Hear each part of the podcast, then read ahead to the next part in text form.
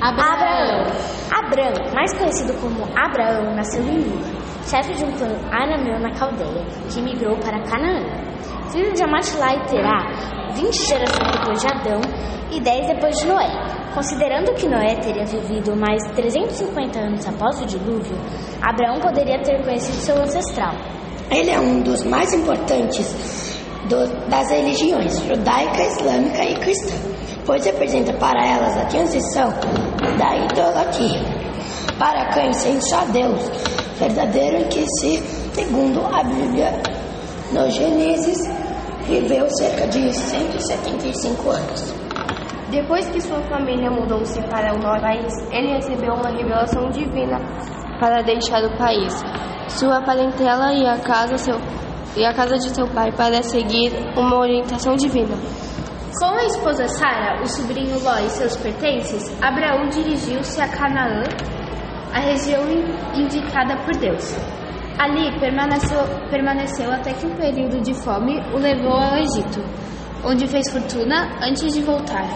Algum tempo depois, para Hebron, onde ergueu um altar ao Deus único, Javé, que re renovou então suas promessas, entre as quais a de fazer dele o patriarca de uma imensa descendência.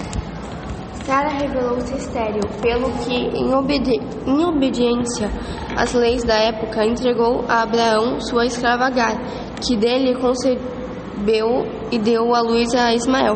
Os descendentes de Ismael, os ismaelitas ou agarenos, viviam a ser os árabes. Acredita-se que quando Abraão e Sara já eram anciãos, nasceu-lhes Isaac, o herdeiro das promessas divinas. Deus pôs à prova a fé do patriarca, ordenando-lhe que sacrificasse Isaac, ao que Abraão obedeceu prontamente.